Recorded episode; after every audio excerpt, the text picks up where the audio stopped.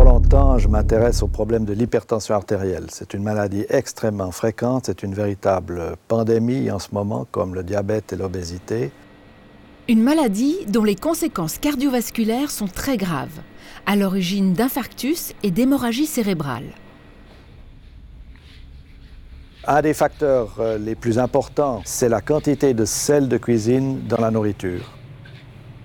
C'est ça qui crée le problème majeur euh, comme facteur de risque pour l'hypertension artérielle. Un excès de sel que nos reins ne peuvent plus absorber. Comment en est-on arrivé là?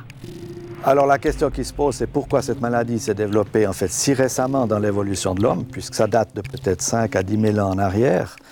Eh bien, ça vient du fait qu'il y a une transition euh, extrêmement importante dans l'évolution de l'homme. À l'origine, l'homme était un chasseur-cueilleur.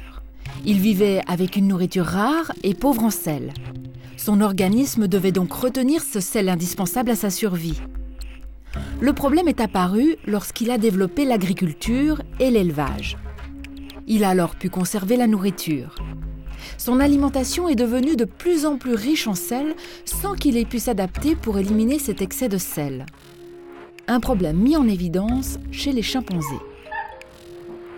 Si euh, examine des chimpanzés dans la nature, en Afrique équatoriale, euh, ils ont une nourriture qui est, équivalente à celle du chasseur-cueilleur de l'homme originel.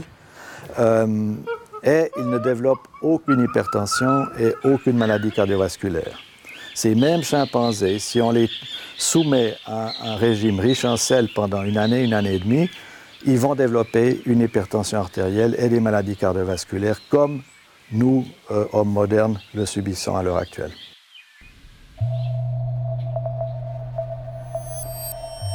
Et l'idée maintenant, bien sûr, c'est de développer des médicaments, en fait ce sont des diurétiques qui permettraient euh, d'éliminer euh, l'excès de sel qu'on trouve dans la nourriture.